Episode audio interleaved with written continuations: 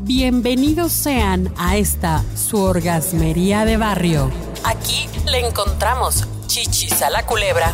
Mi nombre es arroba tulipán gordito y la banda que me respalda.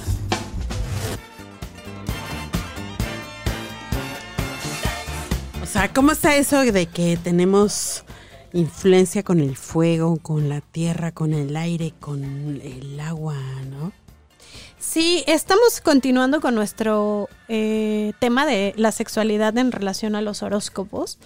Y bueno, pues ya comentamos que cada uno tiene características específicas, no solo por sus signos, sino por su elemento. Como tú bien decías, Angie, tenemos fuego, tierra, aire, agua, y cada uno pertenece a alguno de estos elementos. Eh, en la versión anterior hablamos de Aries, Tauro, Géminis, Cáncer y Leo. Y hoy vamos a empezar con Virgo, que es un signo de tierra. Para Virgo, lo que aman son los juegos previos. Son excelentes besando, mordiendo y jugando al amor. ¿Qué tal? ¿Te ha tocado alguno? No. ok, eh, sigue Libra y Libra es un signo de aire, totalmente intelectual. Eh, le gusta detectar qué es exactamente lo que hace enloquecer a sus parejas. Por lo tanto, son excelentes amantes. Eh, ya habíamos dicho que los signos de aire tienen mucho que ver con el intelecto y la creatividad. Hay que ocuparlos para el sexo oral. Muy bien.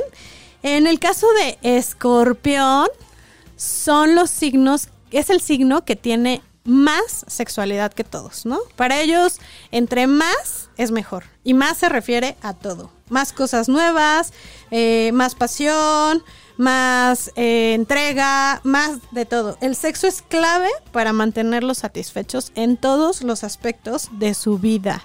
Es un signo de agua y aunque no parezca, porque lo disimulan muy bien, les interesa mucho la conexión emocional. Es más, es el signo más espiritual de todos, hablando de la conexión que logran. Es gente que se entrega, así sea un rapidín con alguien que no van a volver a ver, se entrega al 120%. ¿En serio? Sí. Todo el tiempo me dijeron, cuídate de un escorpión.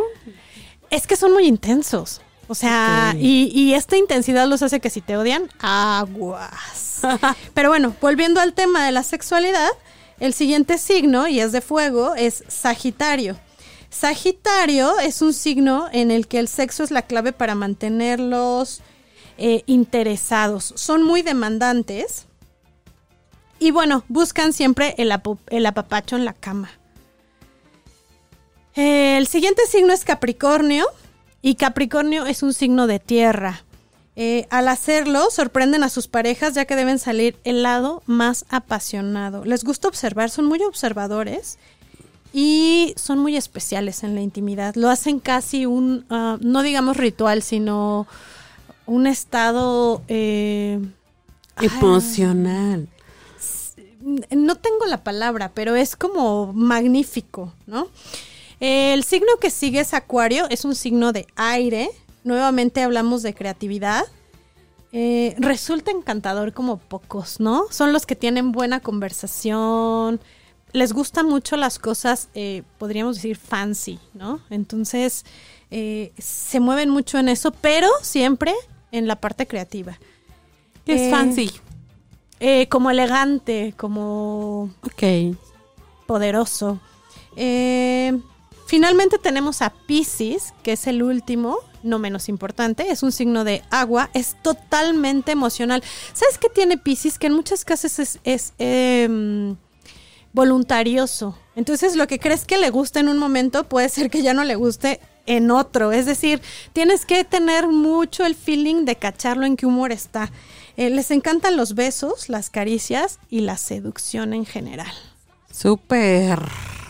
O sea, eso es algo que nos gusta en todos los signos. Claro, pero bueno, a unos nos gusta más que a otros. En este caso, bueno, es así eh, Pisces. Pero con esto concluimos con los signos. Eh, nos estamos despidiendo. Ha sido un gusto. Vamos allá, ¿no? Vamos, busquemos a nuestra pareja. Busquemos a nuestro signo.